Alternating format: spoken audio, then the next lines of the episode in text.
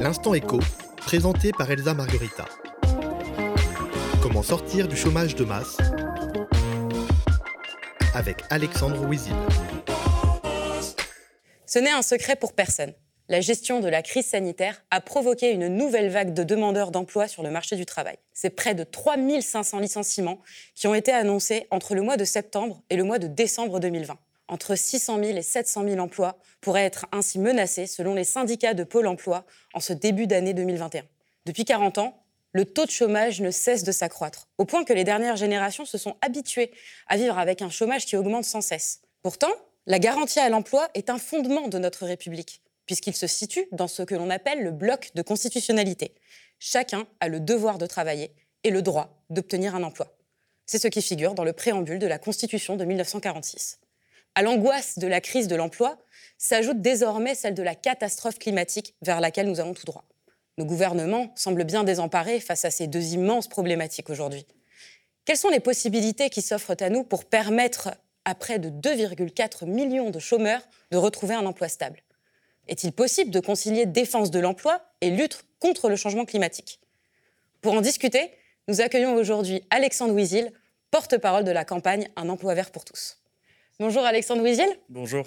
Alors Alexandre Ouizil, vous êtes maître de conférences en économie à Sciences Po, président du think tank Hémisphère Gauche, élu local dans les Hauts-de-France. Vous êtes également l'auteur de Politiques économiques, paru en 2017, et vous êtes à l'initiative d'une pétition pour une garantie à l'emploi vert. Est-ce que vous pouvez nous présenter rapidement ce projet? Oui, bien sûr, je vais vous présenter ce, projet. Euh, d'abord, vous dire qu'on part d'une situation qui est pour nous absurde. On indemnise aujourd'hui des gens à être malheureux chez eux alors qu'ils pourraient être dehors à contribuer au bien commun. Qu'on est dans une situation, c'est ce que vous avez dit en introduction, où il y a une transition écologique à faire, que cette transition écologique elle va impliquer de prendre de l'énergie carbonée et de la transformer en énergie humaine et donc de décarboner notre économie. Et donc on part de cette situation qui est absurde. Alors notre projet, il est, il est simple, il est clair, c'est de créer un million d'emplois verts dans ce pays. Un million d'emplois verts. Alors quel est le public qu'on cible d'abord? Le public qu'on cible, c'est les gens qui sont privés d'emploi depuis plus d'un an. Pourquoi? Parce que lorsque vous êtes au chômage depuis un an, d'abord du côté des employeurs, il y a une forme de stigmate qui commence à s'installer. Ça commence à être difficile de trouver un emploi. Et puis, même pour vous, les choses commencent à être compliquées. Le moral baisse, ça commence à être difficile. Et donc, on a décidé de cibler les chômeurs de longue durée, les gens qui sont privés d'emploi depuis plus d'un an. Maintenant, pour quels emplois? Quels sont les emplois qui sont visés par les emplois verts? Ce sont tous les emplois de la transition écologique. C'est l'agroécologie, c'est le maraîchage, c'est tous les emplois de l'économie circulaire, c'est-à-dire euh, les réparateurs d'objets du quotidien, les récupérateurs de matériaux rares. C'est tous ces métiers-là, les métiers de valorisation de la nature, comme euh, des gardes forestiers, des gardes côtiers. Donc, c'est tous ces gens qui peuvent contribuer à décarboner notre économie et qui aujourd'hui bah, sont des emplois qui sont souvent absents de nos territoires. Et on fait tout ça, juste pour finir, un mot sur le coût de la mesure, euh, une mesure qui est peu chère par rapport à ce qui existe et ce qui a été fait en matière de politique de l'emploi. Nous, un emploi vert pour tous, créer un million d'emplois, ça coûte, on l'a calculé, entre 20 et 30 milliards d'euros. Le CICE, donc ça veut dire 20 000 euros par emploi. Le CICE, c'est 280 000 euros par emploi créé. Donc on propose une mesure qui permet de sortir des sociétés de chômage de masse qui abîment euh, le corps social et on propose de le faire avec un financement qui est possible pour les finances publiques. Et c'est quoi exactement un emploi vert? Bah, c'est voilà, tous ces emplois qui euh, sont sur les territoires et qui permettent, je ne sais pas, je vais vous donner un exemple concret, une recyclerie une recyclerie. Au lieu d'avoir des objets qui sont jetés, on sait que l'incinération ou l'enfouissement, ce sont des catastrophes écologiques. Au lieu d'avoir ce type d'objet, ben, vous pouvez avoir sur un territoire une recyclerie qui s'installe. Et cette recyclerie, ben, elle, va pouvoir, elle va permettre de donner une seconde vie aux objets et d'éviter une forme de surconsommation. C'est ce type d'emploi. Pourquoi est-il important de mettre l'accent sur l'emploi et non pas, comme certains le souhaitent, comme ça peut être le cas de Benoît Hamon, sur la question d'un revenu universel? Bah, D'abord, peut-être vous dire que euh, être sans emploi, c'est une catastrophe individuelle. Je vais juste vous donner quelques chiffres pour qu'on comprenne bien de quoi on parle. Ça a un effet terrible sur la santé, le chômage. Lorsque vous êtes au chômage, vous avez 25% euh, de faire un syndrome dépressif. Lorsque vous êtes au chômage depuis plus de 6 mois, vous avez 33% de chances de faire un syndrome dépressif. Lorsque le chômage augmente de 10% dans ce pays, le taux de suicide augmente de 1,5%. Lorsque euh, vous êtes au chômage, vous allez 2,5 fois moins chez le médecin si vous êtes une femme et 3,5 fois si vous êtes un homme vous avez un surrisque de maladies cardiovasculaires, d'AVC, etc., etc. Au total, ce que calcule l'INSERM, c'est que le coût euh, de, l'emploi en termes de vie humaine, de l'absence d'emploi, c'est 10 000 à 14 000 morts par an. Alors, on s'habitue à des chiffres rocambolesques avec le Covid sur les morts, mais si vous comparez à la sécurité routière, les morts sur les routes, c'est 3 500 morts par an. La sécurité de l'emploi, si on arrivait à la créer, c'est aussi tous ces, tous ces morts-là qu'on évite, et donc c'est quand même un enjeu individuel. J'ajoute juste un point familial, familial, lorsque vous interrogez les syndicalistes, par exemple des Conti, lorsque l'usine a fermé, sur les 700 salariés, c'est 250 ruptures. Euh, ruptures amoureuses, hein. là je parle de leur vie familiale. Voilà pourquoi pour nous l'emploi c'est important. Donc là c'est le niveau individuel, puis au niveau collectif, il y a une très vieille étude, peut-être que, que, vous connaissez, qui s'appelle Les chômeurs de Marienthal. C'est une des plus vieilles études de sociologie du travail qui date de 1933 dans le contexte de la montée du nazisme et qui raconte comment à Marienthal, quand l'usine ferme, qu'est-ce qui se passe? Et là, on voit que, je vous donne un exemple, c'est sur les mentalités politiques, ça me semble absolument incroyable. Les gens arrêtent d'acheter des journaux politiques, ils se mettent à acheter des gazettes avec des faits divers. C'est ce que constate l'étude. Alors que les gazettes sont plus chères. Hein. Donc tout d'un coup, les gens se désintéressent. Il y a une forme de désaffiliation politique, il y a une forme de tout d'un coup de croyance dans, les, dans le millénarisme qui augmente. Donc en fait, ça abîme même les mentalités politiques. Et puis, il y a un coût économique qui a été calculé par ATD Carmonde, c'est 36 milliards d'euros par an. Donc ça coûte 36 milliards d'euros par an aujourd'hui le chômage de, masse. Voilà pourquoi euh, c'est important. Euh, maintenant, par rapport au revenu universel, pour répondre euh, peut-être plus, directement à votre question sur le, revenu universel, il y a une générosité dans le revenu universel. Nous, on le, le nie pas, c'est n'est pas le problème. C'est juste qu'on n'a pas du tout la même vision de l'avenir. La vision de l'avenir de ceux qui défendent le revenu universel, c'est de dire on va dans un monde où la robotisation va s'installer, un monde où le travail va devenir une denrée rare, et un monde donc où il va falloir donner une forme de minimum à tout le monde. Nous, on n'est pas du tout là-dessus. Nous, on pense que l'avenir, c'est pas un avenir comme ça qui se dessine, c'est plutôt un avenir où on doit faire la transition écologique, où on a besoin de tout le monde pour réussir cette transition écologique, et où, au contraire, il va y avoir des emplois qui vont se recréer avec de l'intensité en travail, ce que je disais au début, qui va augmenter. Et donc notre vision à nous, c'est au contraire qu'il n'y aura pas de chômage technologique ou pas autant que l'estiment les gens évidemment euh, du revenu universel, que depuis euh, le commencement de la mécanisation, on annonce la fin en fait du travail. Hein. En 1830, à Lyon, il y a des canuts qui lancent des machines à, tisser dans la rivière parce qu'ils euh, pensent qu'ils vont être totalement remplacés par, par des robots. Et aujourd'hui, voilà, aujourd'hui, il y a des études encore un peu catastrophistes qui disent 40% de l'emploi va être remplacé, mais il y a des études qui disent plutôt 9%. Nous, on ne croit pas qu'il va y avoir un remplacement euh, de, des machines, que les machines vont remplacer l'emploi.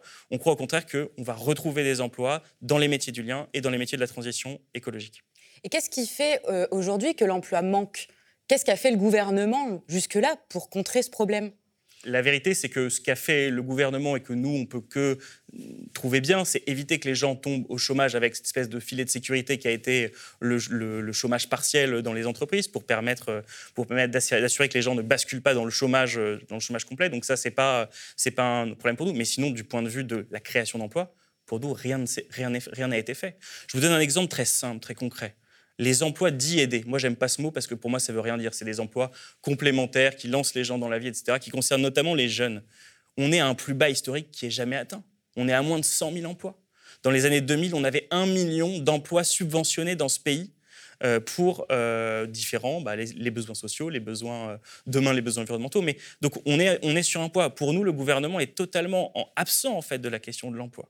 Il espère de manière un peu magique qu'en mettant les conditions dans les entreprises, l'emploi se recrée, mais on n'en est pas du tout là. Donc nous, on est très inquiets justement du fait que demain, le filet de sécurité État va se résorber. Certains syndicalistes avec qui je discutais disaient la mer va se retirer. La mer, c'est-à-dire quand l'État va se retirer, on est très inquiet des destructions d'emplois, du retour des faillites dans les tribunaux de commerce, etc. etc. Tout ça, c'est ce qui peut nous attendre demain. Dans un contexte où le gouvernement a euh, décidé de durcir les conditions euh, d'indemnisation des chômeurs, il faut le rappeler baisse des indemnités, baisse de la durée d'indemnisation. Enfin, on va vers quand même dégressivité de cette, de cette indemnisation. On va quand même vers des jours difficiles pour les chômeurs et rien n'est fait sur le front de l'emploi. Aujourd'hui, on a deux types de discours qui peuvent s'affronter sur ces questions. il y en a un qui dit que l'écologie n'est pas une priorité, qu'il faut absolument trouver des solutions pour justement la, question du chômage de masse, de la précarité, et un autre qui s'alarme davantage sur la crise climatique. Pourquoi avoir choisi de lier les deux? Justement, nous, on n'est pas du tout dans cette opposition euh, qui ferait qu'il faudrait s'occuper d'un problème et pas de l'autre. Il faut réussir à tenir le problème par les deux bouts. Il faut réconcilier la question de l'emploi et la question du climat. Et nous, notre, notre, notre option, c'est bien de dire que les secteurs de, euh, disons, du passage de la transition sont des secteurs qui sont riches en emplois. On va à un moment avoir besoin de plus de bras et de moins de machines. On va avoir besoin de plus d'énergie humaine et moins d'énergie carbone. Et donc, il n'y a aucune raison d'opposer ces deux sujets. Et au contraire, il faut engager une transition. Il faut avoir, à côté de ce volet emploi vert qui permet de, capter un certain nombre d'emplois, une grande planification euh, sur le front de l'écologie pour pouvoir effectuer cette transition. Mais pour nous, cette transition, elle est riche en emplois. Elle n'est pas du tout pauvre en emplois, c'est tout l'inverse, puisqu'on a besoin de l'énergie humaine demain pour réussir à faire cette transformation. Alors, du coup, oui, euh, vous nous avez donné des exemples. Vous dites qu'effectivement, cette transition va demander euh, beaucoup d'emplois, mais est-ce qu'il n'y a pas un problème sur la formation des personnes qui sont aujourd'hui au chômage, qui ne sont pas nécessairement formées à ce type d'emploi? Alors je pense que là, il faut qu'on rentre en effet dans le détail de la mesure telle qu'on l'envisage et comment on, crée, euh, comment on veut créer des emplois.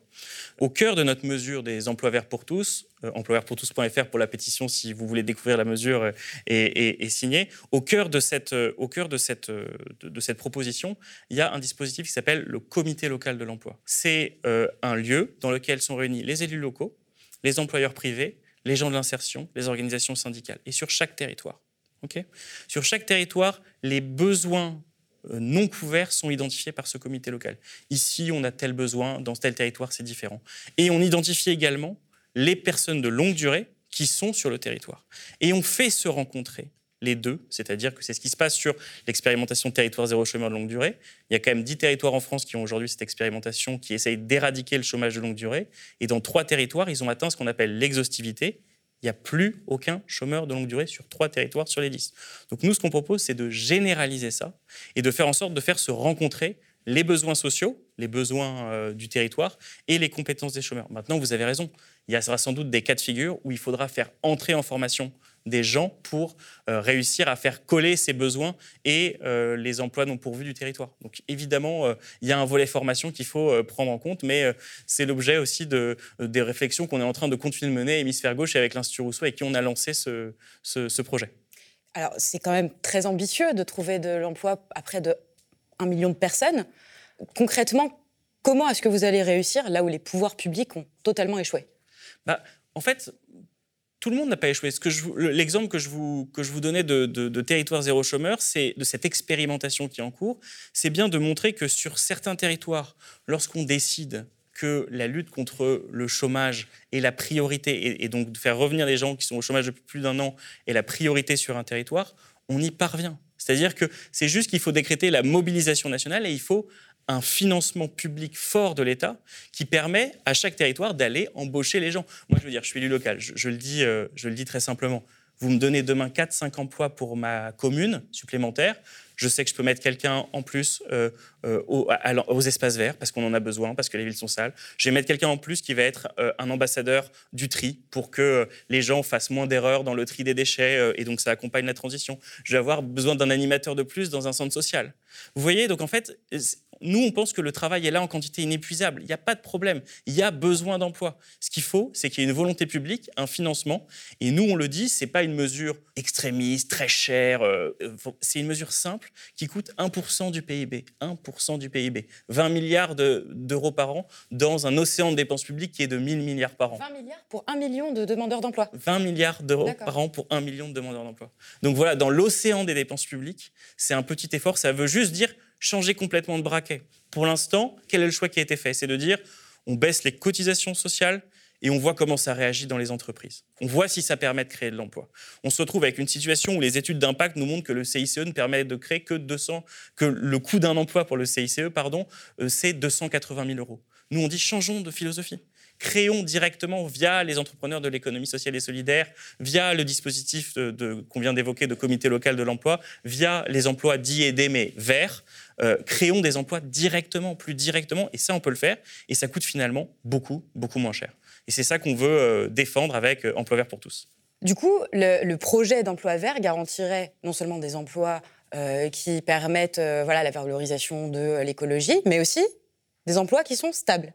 Oui, c'est ça qui est intéressant, c'est que ce ne sont pas des emplois en CDD ou d'intérimaire. L'objectif du projet Emploi vert, c'est d'offrir à chacun des CDI donc des emplois stables et qui sont pérennes. Pour quand même faire un petit peu un point sur la situation de l'emploi dans, notre pays, qui, qui, est quand même euh, intéressante en termes de qualité, on voit de plus en plus que le marché du travail, ce qu'on appelle le marché du travail, est de plus en plus dual. C'est-à-dire que vous avez un espèce de môle central qui est en train de se réduire où il y a des gens qui sont en CDI, qui sont dans un emploi où ils ont une visibilité, ou qui sont euh, des fonctionnaires sous statut, qui, eux, sont dans une situation euh, qui est confortable et qui est, qui est saine, qui est bonne. Et puis vous avez des gens qui sont autour, qui de plus en plus sont en situation extrêmement difficile.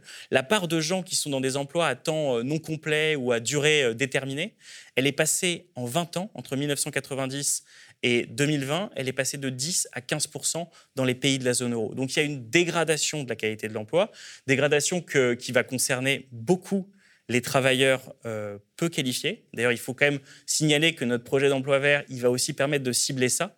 Parce que si vous voulez, quand vous êtes euh, diplômé du supérieur, la possibilité que vous soyez au chômage, elle est très faible. Pour un diplômé du supérieur, le taux de chômage, il est de 5,5% en France.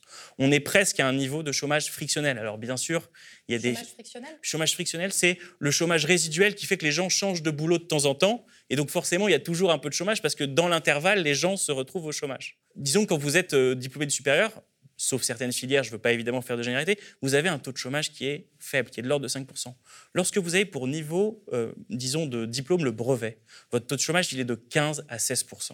15 à 16 Donc il y a toute une frange de la population qui se retrouve très exposée au risque chômage. Très exposée. Et elle l'est d'autant plus que, si vous voulez, les, boulots stables d'ouvriers d'hier, avec la désindustrialisation, avec euh, la mondialisation, eh bien, ils sont plutôt vrillés vers des boulots précaires, uberisés, de livreurs, de chauffeurs, etc. Et donc en fait, tous ces boulots qui étaient stables pour aussi des gens avec des niveaux de qualification euh, plus faibles, qu'on appelait les OS, les ouvriers spécialisés à l'époque, tous ces métiers-là, ils ont Donc aussi dire que oui, avec Employeur pour tous, on cherche aussi à cibler ces gens qui aujourd'hui sont dans des métiers périphériques, des métiers qui leur donnent pas vraiment de visibilité sur l'avenir et pour lesquels bah, il est difficile de construire, d'avoir un logement, de demander un prêt, etc., etc. Donc tous ces gens qui sont autour de l'emploi stade et qui jamais ne parviennent à l'atteindre en fait quelque part. Merci beaucoup Alexandre Wizil. C'est la fin de notre émission L'Instant Éco. Si le projet de garantie à l'emploi vert vous a convaincu, n'hésitez pas à aller regarder la pétition en barre d'infos. Si l'émission vous a plu, partagez-la sur les réseaux sociaux. Pour soutenir l'information indépendante, devenez sociaux, faites un don aux médias et à bientôt. Le média est indépendant des puissances financières et n'existe que grâce à vos dons. Soutenez-nous sur lemediatv.fr.